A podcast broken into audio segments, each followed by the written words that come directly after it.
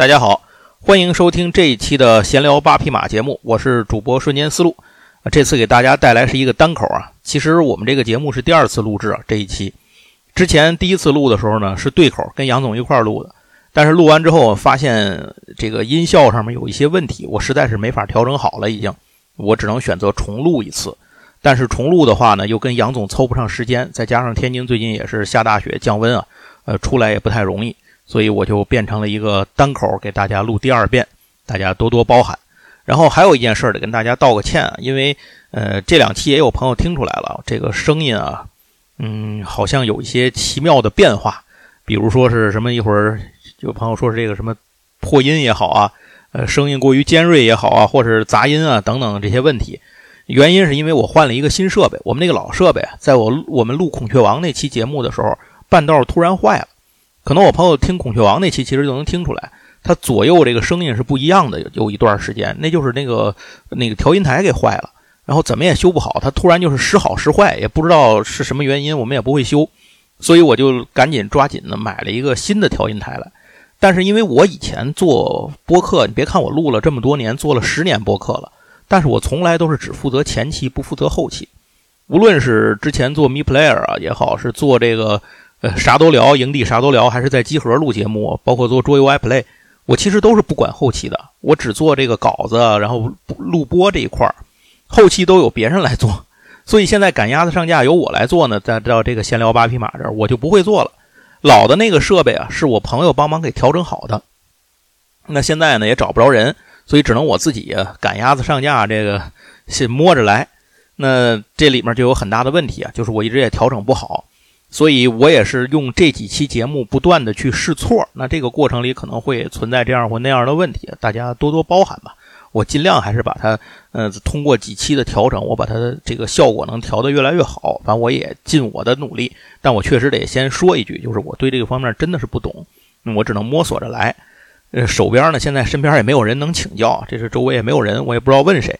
那所以就是，呃，大家多包涵几期吧，咱们跟我一块儿，咱们试试错。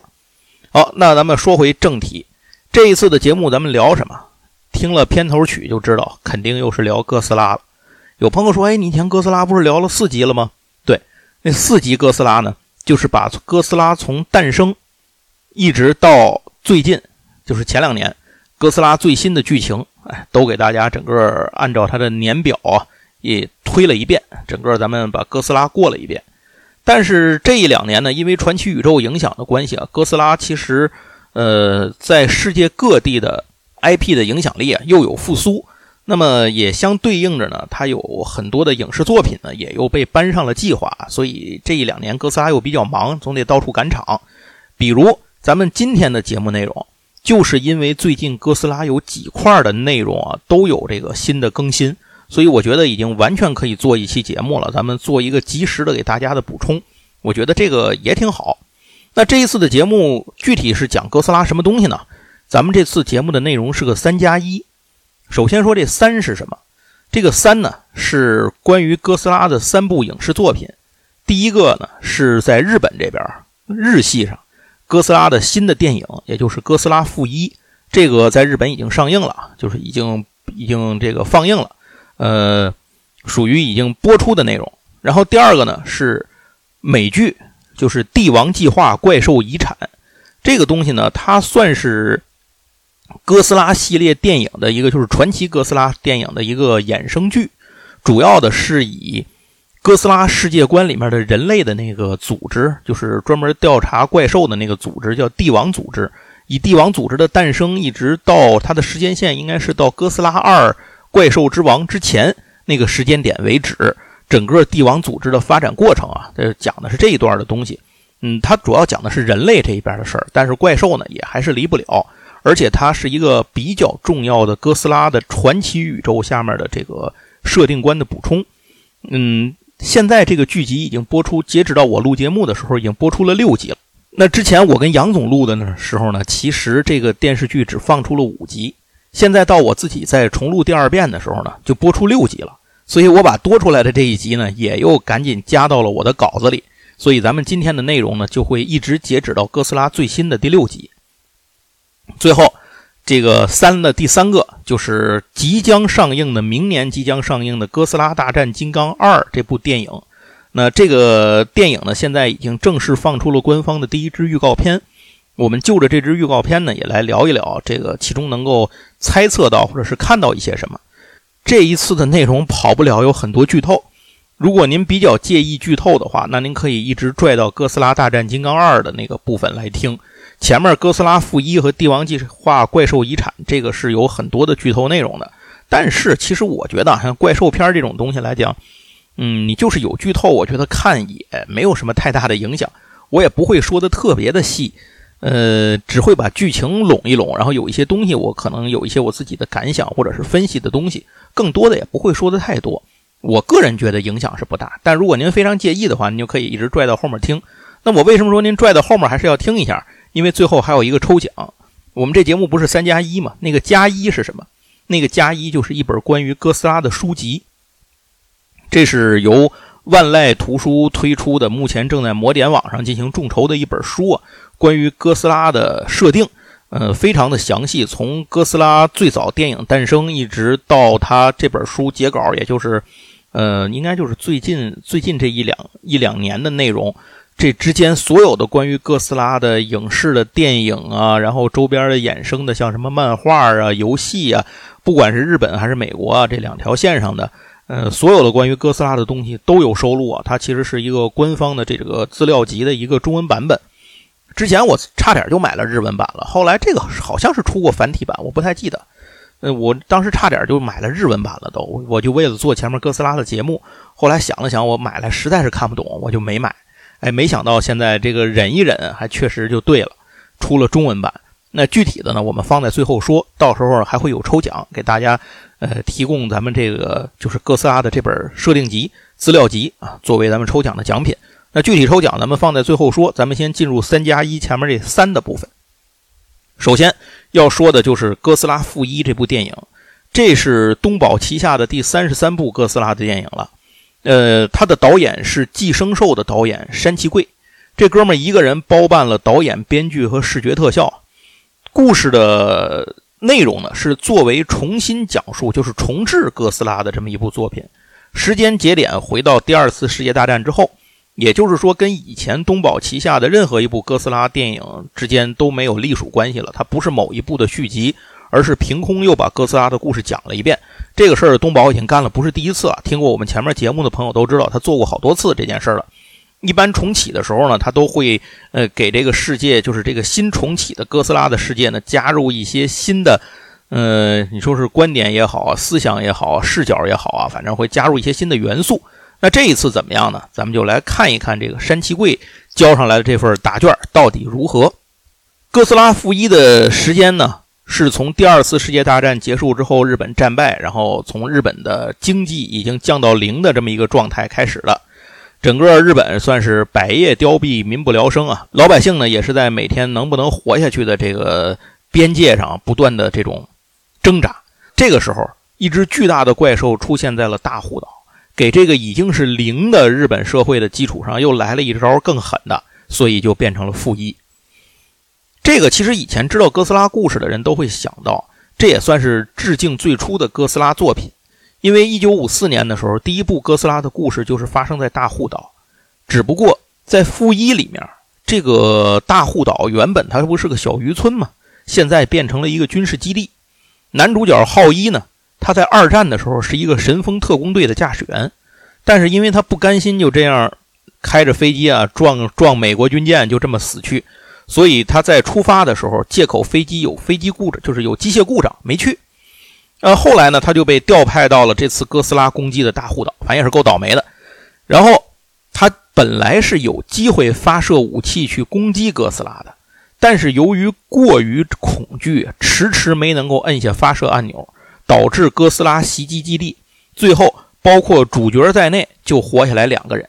啊，当然了，他这个武器就算是发射了，也不一定能够对哥斯拉有什么样的影响。但是呢，你作为一个这个守岛的士兵，你没有去有机会开炮发射武器，你没有去发射，那这就是另一个问题了。那男主在部队也混不下去了，最后就回到了东京。而且那个时候的日本军队呢，也跟这个呃，战前不一样，它是一个在美国的管控下面的一个，算是一个军事力量。嗯，重型的武器基本上都被没收、销毁和淘汰掉了，剩下的只是一些轻型武器啊，这些都是在美国监管下拥有的。那男主回到了东京之后，故事也就跟着转场到了这个东京。此时刚刚经历二战，东京打的是一片废墟。那男主和女主呢，就在一个满目疮痍的东京的废墟上面呢相遇了。为了活下去，男主找了一份工作。这个工作有点小风险，就是到海上去扫雷。其实，一九五四年版的《哥斯拉》里面有这么一段镜头啊，讲的是他们坐船前往女主他们坐船前往大户岛。去的时候，船上有人就说了一句：“说哎，咱们过雷区了，安全了。”这就是因为二战后期为了封锁日本的海上通路，因为它毕竟是个海岛国家嘛，只要把周围一封，就没有资源了，他就直接自己等死也能差不多。所以盟军就在日本海域投放了不知道多少的水雷。那战后清理水雷呢，又成了麦天皇要求的一项优先级比较高的工作。因为这个，呃，需要美军的自己的舰船，盟军舰船也需要进出日本嘛，所以就需要把这些水雷清理掉。那谁去清理呢？显然美军是不去干这个事儿了。那么就招募当时的社会人员参与扫雷。这个工作的危险性是极高，因为他们的设备就很烂，水雷又多，当时又没有什么技术，这些人其实就是玩命去的。那么主要是一些活不下去的老百姓，像男主这样的人，明知危险也得上船干活，反正有饭吃就比饿死强。当时扫雷的方法非常的粗暴简单，就是他们开的那个小破船呢，船底下有像刀片一样的结构，可以割断水雷的绳索。那些水雷都是用绳索锚定在水底下的，高度不一样，在那吊着。他只要把这个东西勾断了，他就是把它削断了，那个水雷就飘上来了。飘上来之后，用船后方的机枪直接把水雷打爆。就可以了。就这样，男主就开始了这份脑袋别在裤腰带上的工作。一开始还算比较顺利啊，都是有惊无险，生活呢也渐渐的开始出现了一些改善。但直到有一天，真正的危险突然又来了，这就是哥斯拉又出现了。那男主呢，他这个八字反正也够硬的，这次他又没死，毕竟是主角光环嘛，不能死，所以他又一次死里逃生。但是。等他逃回东京之后，却发现一个问题：政府明明已经知道有这么个怪兽在靠近东京，可是东京市里生活的这些人，哎，里里外外就跟没事人一样。原来他细一打听，发现日本政府根本就没有对民众公布这么个消息，就被隐藏掉了。所以东京的老百姓压根儿不知道已经要大祸临头。结果哥斯拉不出意外的到达了东京，而且一路摧枯拉朽，直接推进到银座。无巧不成书，女主恰好当时就在银座上班，结果哥斯拉在银座发动了自己的原子吐息大招。那女主呢，为了救男主，被这个原子吐息的，它不是一一吐出来之后会有一圈像冲击波一样的那种那种攻击吗？那女主呢就被这个冲击波给覆盖到了，然后呢，为了救男主而死，只留下男主跪在一片这个残垣断壁的街头，自己痛哭不已。为了应对哥斯拉的进攻，日本成立了一个反哥斯拉组织，叫什么我忘了，反正也不重要。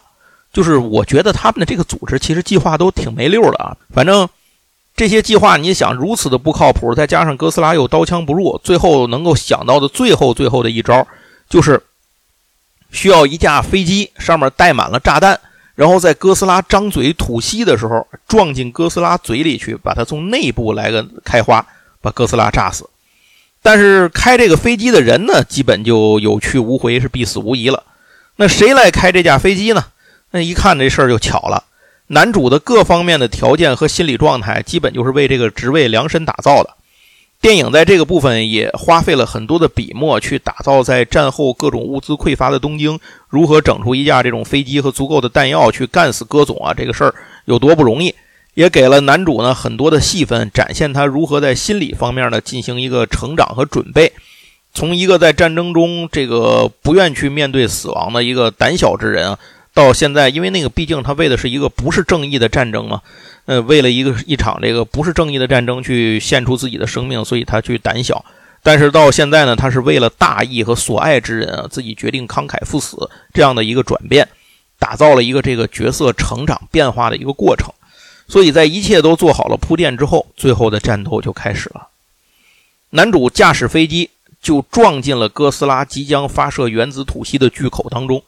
但这里有一点就是我确实是之前没有想到的啊，因为你从前面的剧情看，无论什么细节，你都觉得这男主肯定死了，因为他基本上在出发前把能死的这个就是出去回不来的所有 bug 都触发了一遍，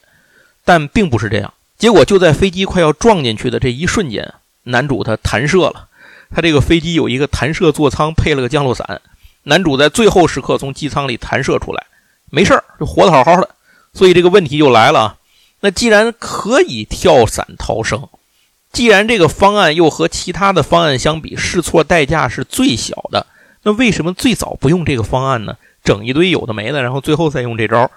我也感觉这个，我就是为嘛我觉得这个应对哥斯拉这个组织，感觉脑容量都有限啊。反正也这是一个原因。总之，导演在这儿呢就留了男主一命，但是看到最后你才会明白啊，为什么他要留这男主一命啊？是因为最后。对于男主来说呢，是一个并不是悲剧的结局吧，并不算是一个明面上看起来是悲剧的结局，因为男主最后在医院里头见到了竟然保住一命被救回来的女主，这个女主身上呢，反正也是缠着绷带啊，也胳膊也骨折了，反正但是活着嘛，活着就是好的。可是镜头不断的推进，在男女主拥抱在一起啊，相拥而泣的时候，却看到。女主的衣领顺着她那个脖子衣领那儿有一些黑色的什么东西啊，嗯，就是从这个后背那儿就是长上来了。这是像哥斯拉细胞一样的物质啊。这个东西其实在小说版里头是有解释的，是来自哥斯拉开大招之后下的一场黑雨。这个雨水里混杂着哥斯拉的细胞，也就是在哥斯拉系列作品当中大大有名的 G 细胞。那么从女主这边来看的情况来看。这个 G 细胞应该是可以和人类，甚至有可能和什么，呃，鸡鸭鱼猫狗猪牛这些东西去共生的。所以未来会不会控制宿主，甚至让宿主产生某些变化，比如变成怪物什么的，这事儿就不好说了。呃，如果有续集，我们可以到续集里面去寻找答案。我相信这就是留的一个伏笔吧，就是类似的这种惊悚恐怖片的，也是常用的一个结局，不会给你一个很什么事儿都一了百了的这种结局的，总会留下一个根儿。这部电影是十一月一号在东京电影节上上映的，上映之后票房表现非常好，据说呢好评如潮，前三天就有将近七百万美元的票房，首映日的票房就超过了之前安野秀明的新哥斯拉。但是电影好不好看这事儿，我觉得这个还是得等大家自己看了之后，自己有这个自己的看法再说。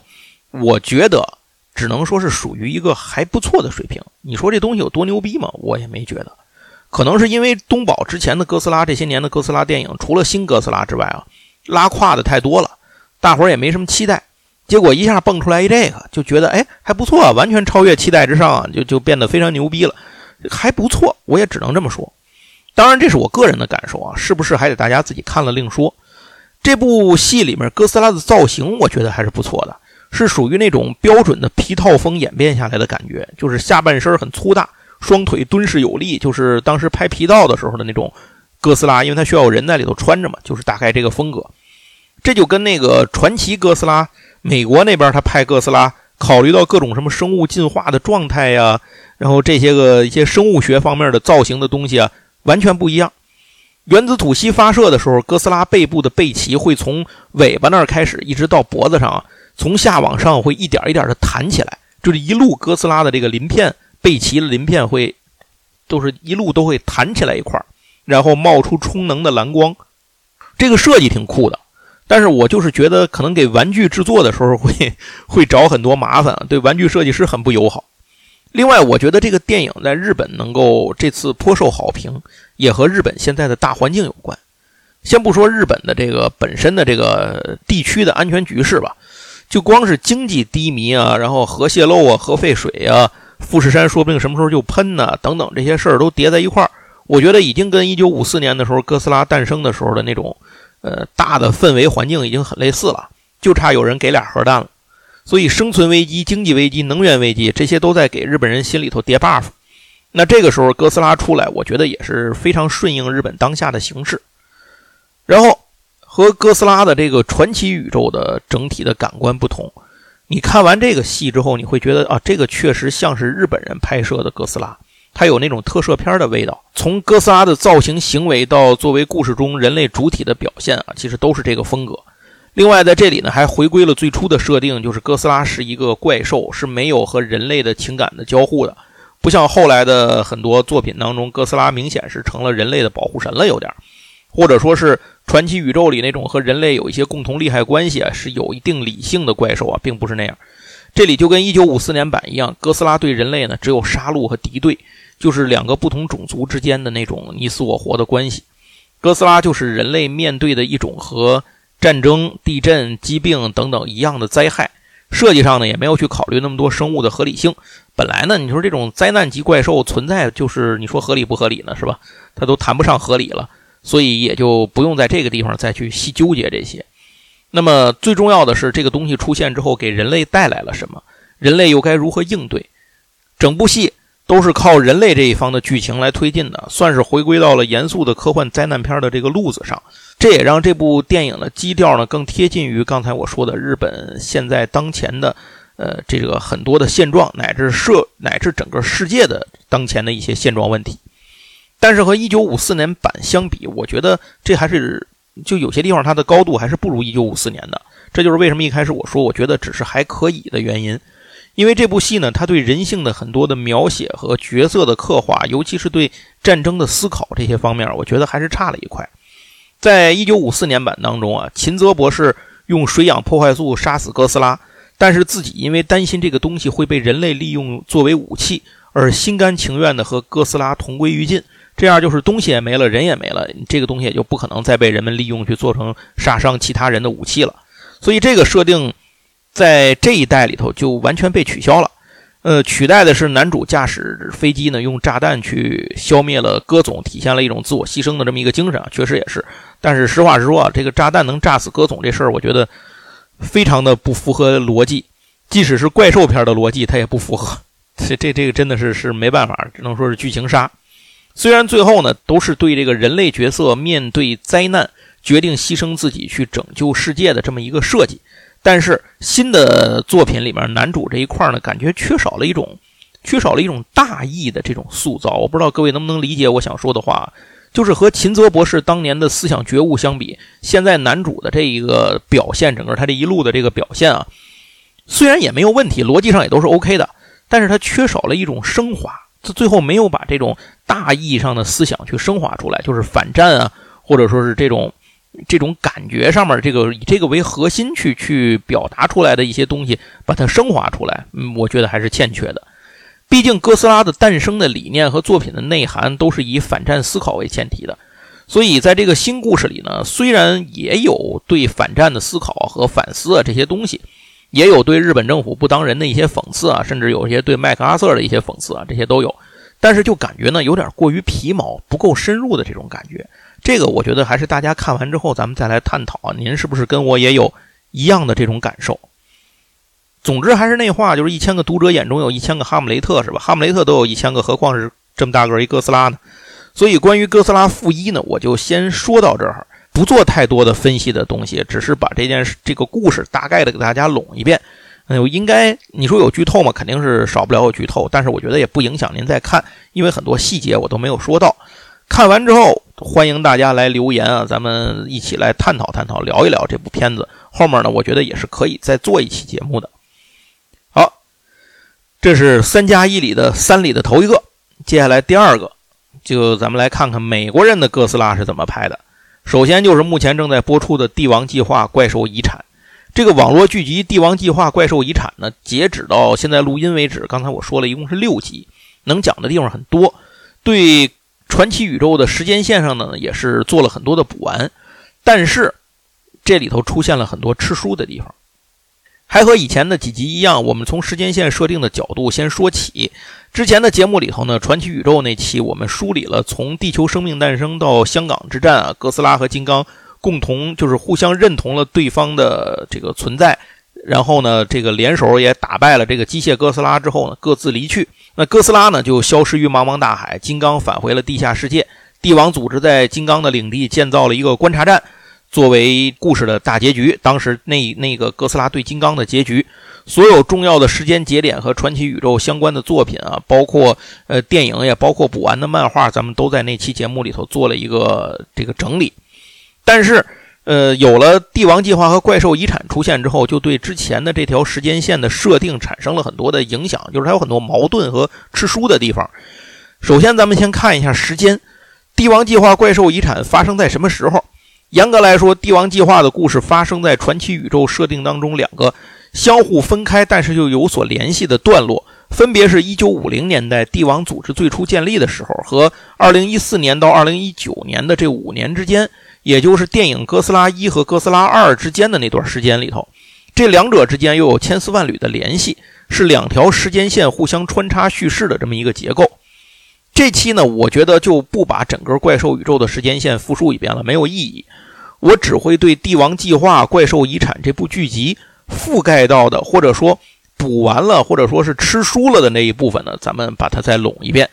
其他和帝王组织相关的重要节点，咱们也会简单的提及。但是和这个不相关的内容啊，可能就一带而过，甚至我就不提了。如果您想听之前的全部的内容啊，您还是去翻一翻之前的老节目。呃，细节上呢，肯定因为新的帝王计划出来之后，刚才说了嘛，有吃书的内容嘛，矛盾的地方，所以一旦发生有矛盾的，跟以前的设定相违背的地方。我会以帝王计划为准。好，那咱们正式开始看看这个时间年表啊。从一九四五年说起，一九四五年八月六号，美军在广岛扔了原子弹啊，把这个城市化为飞灰。那秦泽英二的妻子葬身其中，秦泽则和他一岁的儿子得以幸存。在现场呢，秦泽也目击到了会飞的巨大怪兽。一九四六年，俄罗斯新西伯利亚一只巨大的蝙蝠一样的怪兽袭击了核电站。一九四七年，在澳大利亚的亚巴瑟尔顿；一九四八年，在蒙安斯塔岛；一九四九年，在新西兰的罗土鲁瓦，都见到了这个怪兽，在一路追着核电站去攻击。在调查当中呢，人们发现了另一个类似于巨大蜥蜴一样的怪物的存在。一九五零年，关岛港口遭到怪兽袭击，赶来调查的人员从当地人口中得知，第二只怪兽的名字叫哥斯拉。秦泽确信，哥斯拉。就在海沟深处的某个地方栖息。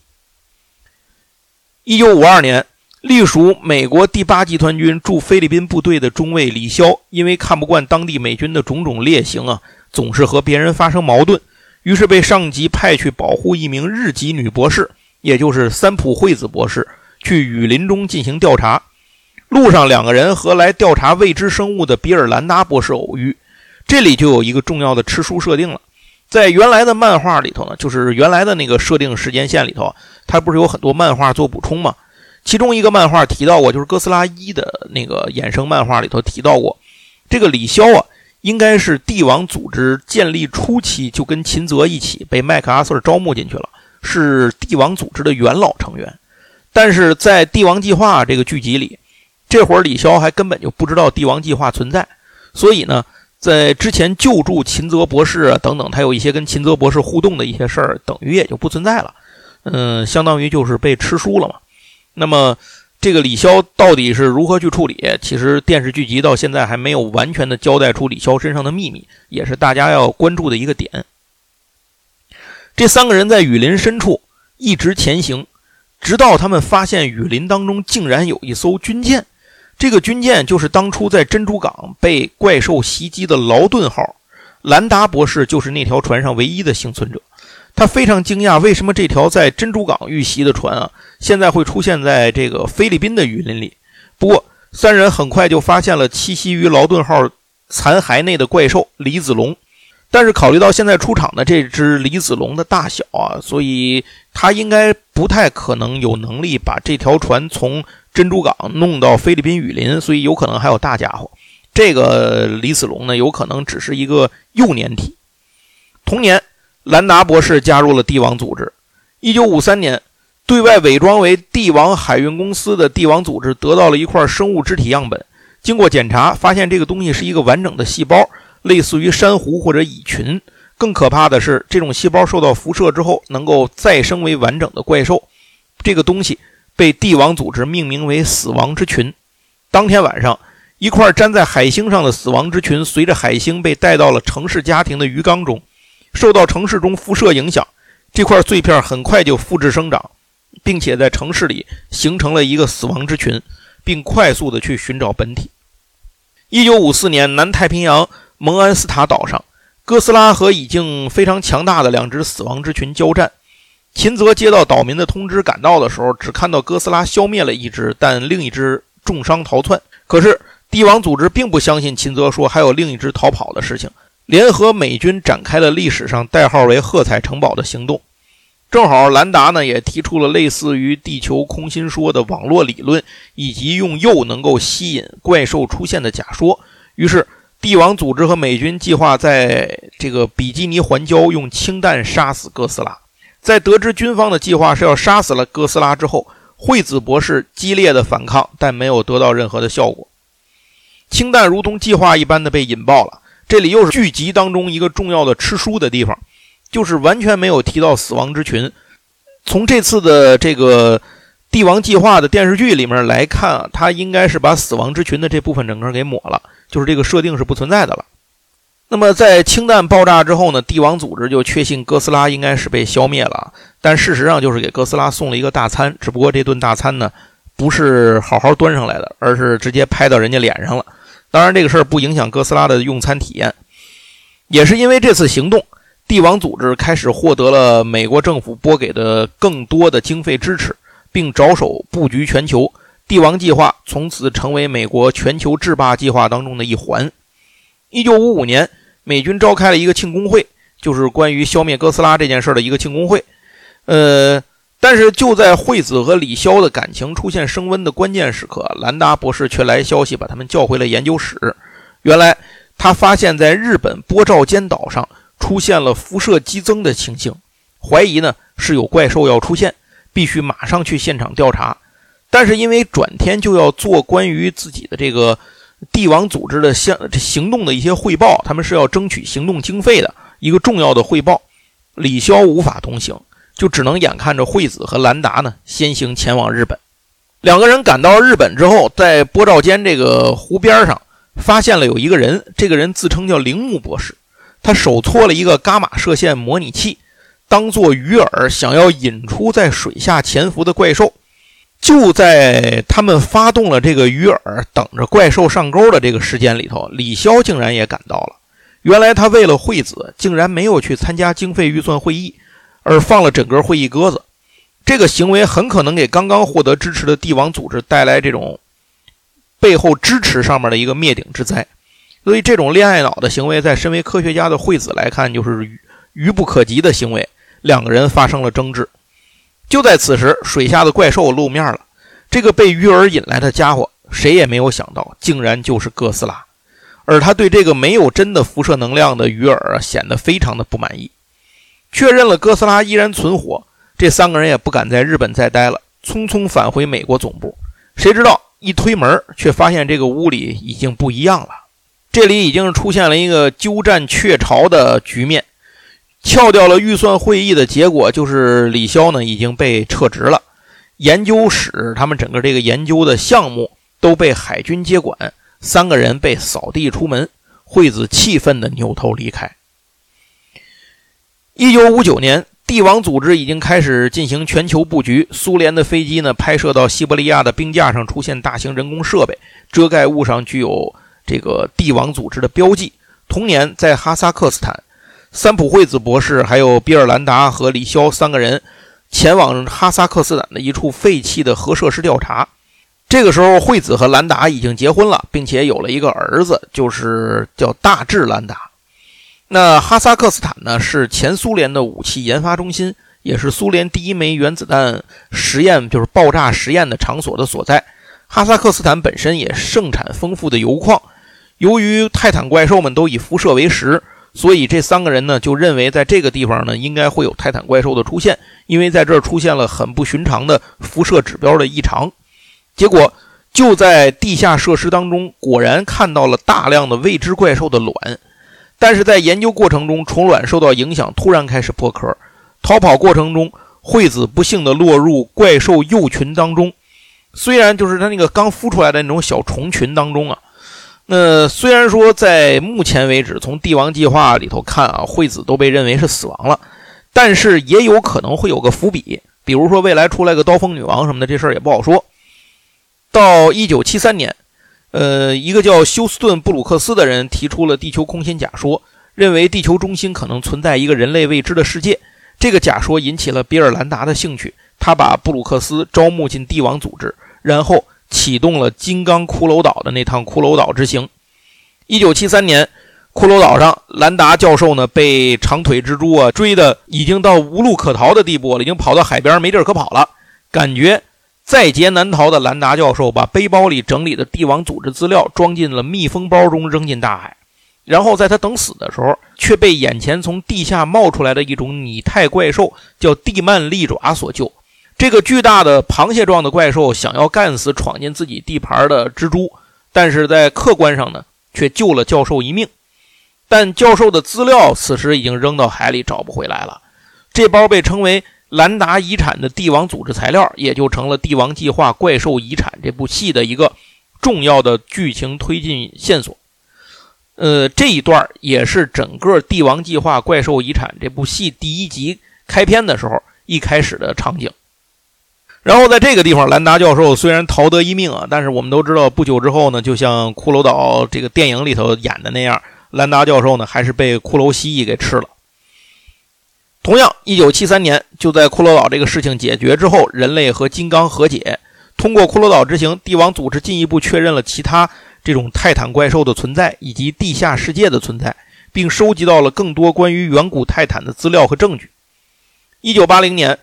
秦老秦泽去世，在东京举行追悼会后，老秦泽的儿子，也就是秦泽朱四郎博士，见到了帝王组织的代表，对方希望他能够加入帝王组织，并专门负责追踪哥斯拉。这时，秦泽朱四郎才看到了帝王组织的秘密文件，上面标注在喝彩城堡行动后。呃，未能确认哥斯拉死亡，哥斯拉呢仍然存活于某处。一九八六年，比尔兰达的孙女凯特兰达出生，就是帝王计划在现代时间线上的女主。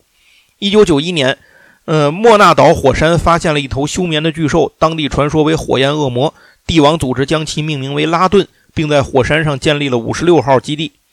一九五九年八月七号，已经服务于帝王组织的。艾伦·布鲁克斯就是布鲁克斯和山的儿子，山就是那个景田扮演的那个角色，去骷髅岛上景田演的那个角色，在某次南极任务时呢，私自带队临时前往了骷髅岛。最后，除了艾伦之外，其他人全灭。艾伦决定和当地的土著人一起永远留在岛上，只把来龙去脉用录音录下来之后，放进了这个密封防水袋，扔进了大海。到二零一二年六月四号，这个录音被一条美国军舰发现。在这之前为止，艾伦的及其团队的行踪都变成了一个谜。一九九九年，帝王组织在菲律宾发现一具类似于哥斯拉怪兽的骨骼化石，里面发现了一只休眠的木托孢子，然后发现已经有另一只木托呢先行孵化之后离开了。休眠的这个孢子是雌性的，被帝王组织带到美国内华达州一个地下核废料存放地进行研究。二零一三年，在日本海。某条渔船打捞时，发现了兰达教授扔进海水里的防水包。这个东西漂了三十年之后，终于被人发现。二零一四年，日本艺术家健太郎，也就是《帝王计划》现代时间线上的男主，偶然结识了梅，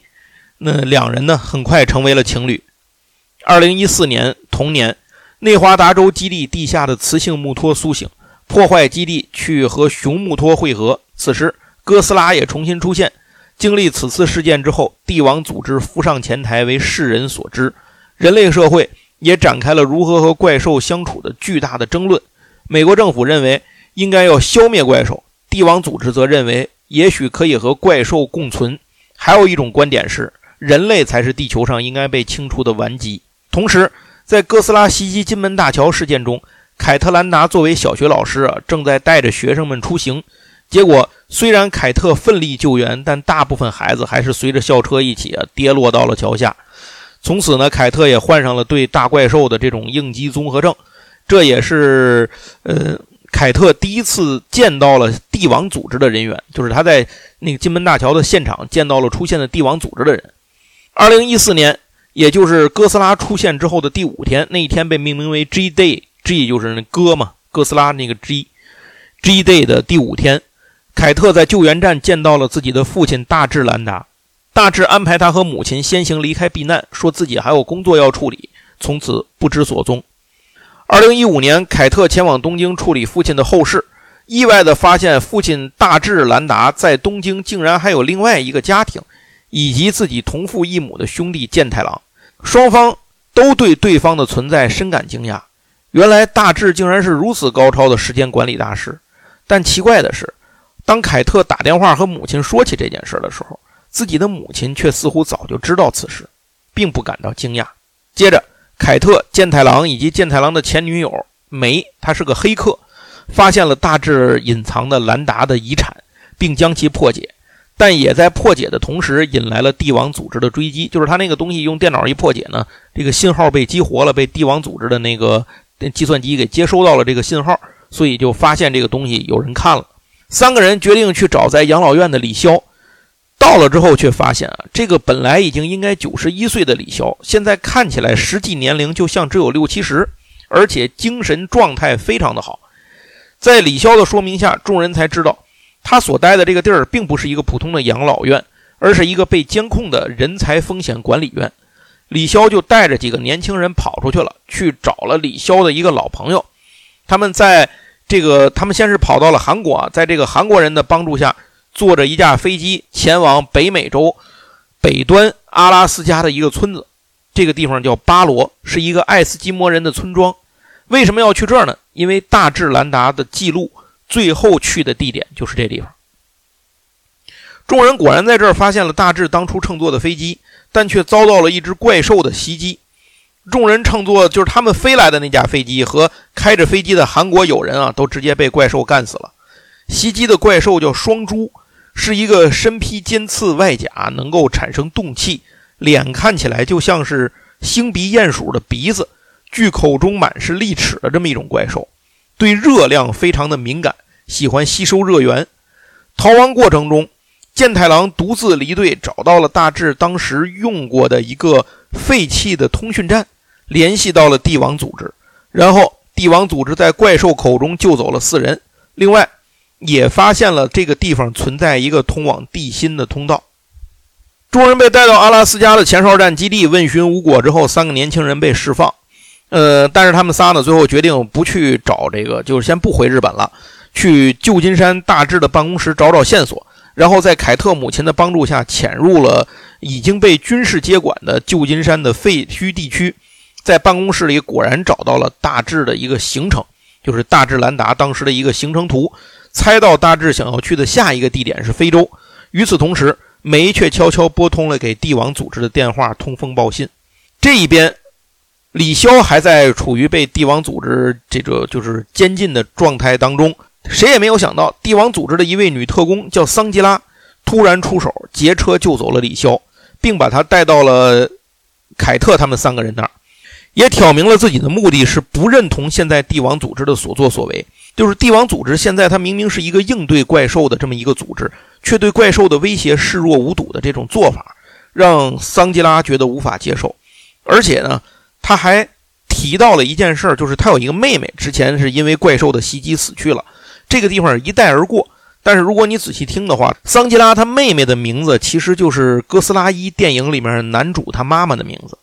那这个里面是背后还有着人物关系存在的。总之，把这个队伍凑齐之后，众人就按照地图上的标记赶往非洲。这个地方是阿尔及利亚的一个大沙漠，在一座小山上，还真就看见了小山下面远处正在安装某种装置的大智兰达。他在摆弄的设备怎么看啊？这个李潇怎么看都像是一个伽马辐射的模拟器。结果在发现凯特等人之后呢，大智却拼命的摆手让他们赶紧逃离。就在此时。地动山摇，一座小山突然崩塌，哥斯拉竟然一直就潜伏在这里。刚才几个人差不多都快站到哥斯拉脑袋上去这个位置了。哥斯拉出现之后，不但吓傻了这一行人，也吓住了追赶前来的这个帝王组织的直升机。一时之间，驾驶员忘了升高，被哥斯拉的背鳍扫到螺旋桨，直接整个飞机的人都领了盒饭。只有一开始就有准备的大致。开车带着伽马射线的模拟器迅速逃走，很快被打扰了休息的哥斯拉就吼叫着离开了。猜呢，他应该是追寻着大智兰达去的方向跑远了，而没有去多管脚下的人类。活下来的李潇和桑吉拉决定继续追踪哥斯拉，但凯特三人呢只想去找到大智，然后回家。那么双方在这儿呢产生了分歧，最后分道扬镳。李潇两个人开着汽车去追哥斯拉，而剩下的三个年轻人呢步行先行离开。路上，梅再也无法忍受内心的愧疚，他告诉凯特和健太郎，自己的一切的身份和名字都是假的。帝王组织找到了他隐姓埋名。来到日本隐居之前的真实身份，并以此要挟，要求他不断的提供这几个人的行动坐标。这就是为什么这一路上帝王组织都能找过来的原因。他呢也希望能够得到凯特等人的原谅，但是凯特并不原谅。听完之后立刻就翻脸了。那么这个主角，也就是现代这个部分的主角队伍呢，眼看就分崩离析。这就是到目前为止啊，《帝王计划：怪兽遗产》前六集，咱们用。这个时间线的顺序把它串起来之后，呃，差不多的所有内容，主要内容，呃，后面呢就是《哥斯拉二：怪兽之王》的时间节点了，咱们就不往后啰嗦了。然后电视剧集呢还有几集，咱们也关注一下它后面到底应该按说它应该进入一个高潮的剧情的部分了。值得一提的是，虽然看起来很多之前的漫画设定都被废了啊，就是被吃书了，但是第六集里面，也就是一二零一五年出现的哥斯拉的造型和前面哥斯拉的造型其实不太一样，它是一个背鳍是珊瑚状的背鳍，而不是剧集开始的时候，就是二零一四年大闹旧金山的时候，那是一个尖刺状的背鳍，这是不一样的。剧集里面一四年的镜头，戈总的背鳍都是和哥斯拉一持平的，而现在二零一五年他的背鳍则是和哥斯拉二持平的。那么按照出版的短篇漫画《哥斯拉二：怪兽之王》的一个前传漫画里的解释。这个变化就是因为哥斯拉之间和那个至尊穆托有一场大战，这个背鳍啊被至尊穆托给震碎了，后来重生出来了更强壮的贝奇，才是这种鱼就是这种珊瑚状的。所以这么看来的话，有可能不是所有的漫画设定都被废了。比如说前面说的死亡之群，现在看起来基本是不可能存在了。但是这个至尊穆托是不是这段剧情还会被留下，这就看编剧之后如何取舍。综合目前看到的六集，我个人能给分，能够给到差不多七分左右吧。我觉得，虽然说怪兽的戏份不多，但是作为文戏啊和以及以人类作为主角的这种双线并行推进结构的这么一个剧集，嗯，我觉得怪兽少其实是意料之中的。毕竟经费制作经费在那摆着呢，它不是电影版的那种经费预算。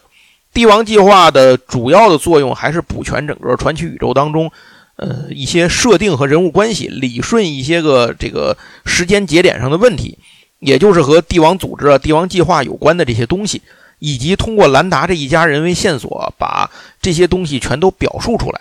这其中呢，有吃书可以理解，我觉得这也是没有办法避免的。毕竟之前帝王组织的很多细节都是通过一个个相对独立的短篇漫画来讲述的，它并不是由一个人完整的操盘从头到尾串把它顺着串下来的，不是是想到哪儿大概说到哪儿，所以它那个每一个短篇互相之间不矛盾，不等于你把它整个串起来之后不矛盾啊。这个呃编成电视剧之后，肯定很多地方它要做重新的调整，这个我觉得也是一个可以理解的合情合理的一个地方。但是你说接受归接受啊，但是呢，大家看怪兽片图的是个什么，是吧？图的还是个怪兽大战，所以都六集过去了，你赶紧的是吧？希望编剧能够快一点推出这个怪兽大战的部分。整个剧集采用了过去和现在两条时间线并行，然后通过李潇这个角色把它联系起来，这一点还是不错的，很耐看。呃，跨过几十年的时间啊，两队人马各自有各自的经历，那互相平行呢，但是又互相影响，而且。李潇的年龄显然是一个伏笔，预告片里的一些东西还都没有出现。这个李潇必定是参与了某个秘密实验或者是行动，导致他的年龄和正常人不相符啊。表现，而且他之前跟那个韩国朋友带开飞机带他们去去找那个兰大智兰达的时候，见着他是说了一句话，他说：“我每次见到你都觉得你又年轻了。”所以这个地方是一句客气话，还是说他真实的存在着某些意义啊？这个现在咱们还不好说。当年。惠子是不是真的掉下去就那么死了也不好说。然后这个大智兰达为什么有两个家庭，一个在美国，一个在日本啊？这其中会不会有什么原因？比如一个是他的真实家庭，一个是他被帝王组织控制之后没有办法，为了呃隐藏身份，然后又成立了一个家庭。所以这些事儿，我觉得都是有可能的。并且从种种表现上来看啊，凯特他妈可能是知道这些事儿的，那是为什么呢？现在也是一个伏笔，也是一个谜。最后还有一个就是凯特去东京的那一堆东西，他那个包括租房的契约呀那些东西，呃，感觉是大致有意留给他的，就是他爸有意有意识的让他发现的。为什么要有意识的让他发现这些东西？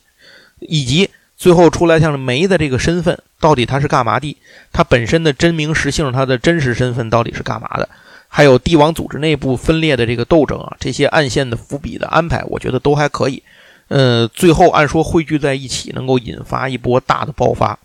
但是现在随着播出的集数越来越多，人类的戏份从第四五集开始，我觉得有些拉胯了。尤其是现代这条线啊，反倒是五十年代的那条线，感觉我一直非常期待，每一次每一集我都挺喜欢看的。可是归根结底，这部戏是发生在这个现代时间线上的，五十年前那一段呢，只是回忆。而且，美国影视剧这些年最大的一个问题就是这个政治正确这个毛病，傻缺的毛病啊，在《帝王计划》里面也没躲开。但是好在比重不是太大，反正比漫威拍的强。总结一下，就是虽然有吃书、有让人骂街的地方，但整体还能追得下去。尤其是对世界观补完的意义非常的大。在怪兽方面给的镜头确实不多，前面我也说了，因为它是个电视剧集，没有那么多的钱，所以这个是可以理解的。到目前为止，六集加上前面预告片登场的怪兽，呃，里面包含各种，一共有十种怪兽露过面呃，其中新的怪兽的戏份比较多的就是李子龙和双珠，这两个设计还都挺不错的，但是大小上比传统的咱们理解的像什么金刚啊、哥斯拉呀这种木托呀这些个传统的这个传奇宇宙的泰坦巨兽们的大小小了很多。很多人猜测，五十年代的那只李子龙啊，就是在劳顿号上生活的那只李子龙，当成巢穴的那个那个家伙，很可能是幼年。为什么呢？因为它的翼展只有三四十米大。但是在之前的预告片里，就是《帝王计划：怪兽遗产》的预告片里面，有一个哥斯拉大战李子龙的镜头。那个里面的那只李子龙，它的这个翼展展开之后，跟哥斯拉相比也是不遑多让，估计差不多要一百米以上。所以那肯定才是一个成年体的一个个头。好，讲完了帝王计划，最后第三部分就是咱们要说的这个哥斯拉大战金刚二：帝国崛起啊。这个呢是在前些日子放出了一个正式的预告片，粉色的芭比粉的这个哥斯拉让人印象深刻。简单说说吧，这个预告片里能看出什么？主要就是故事应该是发生在地下世界。尤其是金刚那边，感觉的戏份可能会更重一些。之前《哥斯拉大战金刚》里面对地下世界有一些初步的展现啊，呃，就能够看出来地下世界是存在着文明的遗迹的这么个事儿，比如金刚一族的堡垒什么的，这就让人产生了一个好奇：金刚一族是不是真的灭绝了？那到这次《哥斯拉大战金刚二》的目预告片里面，目前可以看到金刚一族首先是没有灭绝。但是活的呢，可能还不如灭绝了，很糟心，因为他们是被一只巨大的红毛猩猩刀疤王奴役着，并且地下世界呢也是有人类存在的。这些人呢，似乎就是跟骷髅岛上生活的那些土著人叫叫伊维人，好像是他们是一种同宗。预告片里面展现了新的很多地下世界的通道，比如在金字塔旁边啊，金刚就从地下爬出来，而且右手上戴着人类制造的一个机械拳套，是外骨骼呀还是固定物啊？这个咱们不太清楚。但是之前因为考虑到，嗯，有这个金刚和刀疤王硬碰硬的画面，所以有可能一开始是金刚吃亏了，比如说胳膊受伤了，所以给他戴了个拳套。原来的设定里头呢，埃及是有一个前哨站的，就是六十五号前哨站。那既然有前哨站，就说明这个地方有封印的泰坦。埃及封印的泰坦叫赛赫美特，不知道这次会不会出现，这个没漏，还是说吃书了，把这个六十五号前哨站的设定给改了？因为根据有一个流传出来的说法，说，呃，有外泄镜头表现了金字塔的这个地方和金刚干架的这个怪兽不是赛赫美特，是刀疤王的手下的一个怪兽，一个泰坦叫石木。这一次人类这一边的女主角叫艾琳博士，她在第一部里面《哥斯拉大战金刚一》里面呢是作为一个配角登场的，是帝王组织的一个语言学家，负责监控和保护金刚的生活环境。当时在骷髅岛上给金刚建造保护区的这个。负责人就是他，然后里面不有一个伊维族的小姑娘能跟金刚进行沟通吗？那个小姑娘呢，被他收养，收养为了养女。那小姑娘叫吉雅，被他收养为了养女。然后在那之前，还有一个做播客的一个黑人哥们儿，就是各种什么怪兽的，呃播客呀，政府隐瞒真相啊，反正讲这些东西的那哥们儿，他呢现在看起来也加入帝王组织了。现在因为在这个预告片里面，他就站在这个艾琳博士旁边。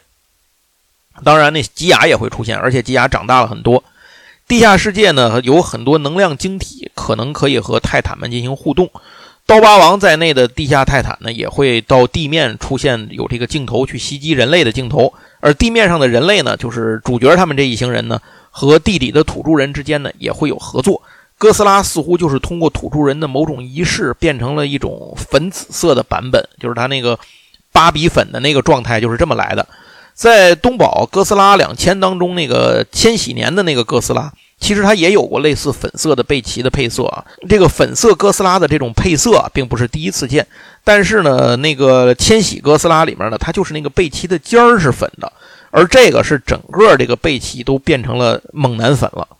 所以。最后到底这个戏是什么样，咱们还是要等到明年电影上映才能够看到。但是在那之前，一定还会放出这么呃一两部、两三部的预告片来，能够透露出更多的内容。行，那这个呢，就是咱们今天节目的前三加一的三部分，一个是哥斯拉负一啊，一个是帝王计划怪兽遗产，再有一个呢，就是咱们简单的分析了一下呃哥斯拉大战金刚二的这个预告片能够看出些什么东西。那最后就该这个加一了。呃，这是我觉得真的是机缘巧合，在魔点网站上众筹的项目，我们不是每次都要整理这个众筹项目吗？在上一期节目，其实其实就简单的说到了这个项目啊，叫《哥斯拉怪兽之王官方指南》这么一本书。这本书呢是由万籁图书出版的，目前正在进行众筹的。它的内容是相当于这是明年应该是哥斯拉诞生七十周年吧？明年是二四年吧？二零二四年吧？它是在这七十年当中，一共有三十六部哥斯拉作品，两百二十多张照片和相关的艺术海报，还有各种各样的介绍和文字内容的资料的图集等等这些东西，都被收录到了这本书里。其实，如果您去细看这本书的话，我们之前的前四期节目的那种形式就很像是这本书的内容展开的形式。它就是书中就分成了昭和、平成、千禧和令和四个部分，按照时代来记述这些相关的作品。而且不光是日本这条线上的哥斯拉的这些内容，还有像美国这条线上传奇影业的这个内容，以及当时，呃，那个被被差点踢出了哥斯拉世界的那个不，现在已经不叫哥斯拉，叫库斯拉的那个那个怪兽的那些东西啊，它这些都有收录，并且除了影视作品之外。还包括各种漫画啊、电视剧啊、电子游戏啊等等这些媒介当中的哥斯拉的题材和内容啊，都会在这部书中有收录。这个书其实内容是相当的丰富。我如果当时做哥斯拉内容的时候有这本书的话，我可能能省事儿好多好多，不至于准备材料用了那么多的时间。你真是累死了。有这一本书，您翻一翻，内容都有。另外，这个众筹版本和之后通贩的版本好像也略有区别，当然不是内容上的区别，可能是一些，呃，周边啊，或者是装帧啊等等这些方面会有一些的区别。哎，这个大家也请注意。我个人是非常推荐这本书的，只要你对哥斯拉、对这种相关的呃特摄片，或者说是对这种怪兽、大怪兽的这些东西有有喜好和情怀的话，这本书真的是不可错过的一个非常经典的作品。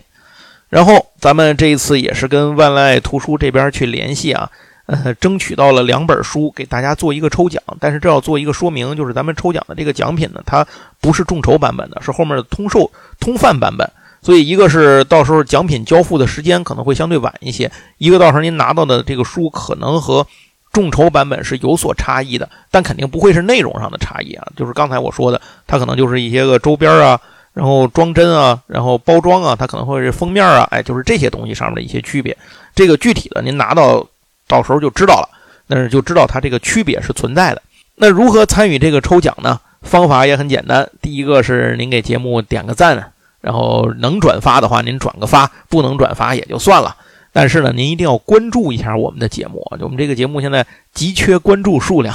请帮忙关注一下我们的节目。哎最后还有一个就是，您别忘了在评论当中留言和我们互动一下，聊一聊哥斯拉，什么东西都可以，您随便聊，只要是跟这个节目主题有关的内容，您随便说。聊完了之后，我们到时候会从喜马拉雅和小宇宙两个平台的留言当中，随机抽取两位朋友，哎，获得这个奖品。到时候呢，我们会跟您联系如何来哎领奖。最后还是再说一下，您别忘了众筹的内容啊，由万籁图书出版的这本《哥斯拉怪兽之王官方指南》，它是在目前正在魔点网进行众筹。如果您喜欢的话，千万不要错过。好，那咱们这一期节目就到这儿，非常感谢您的收听，咱们下次再聊，拜拜。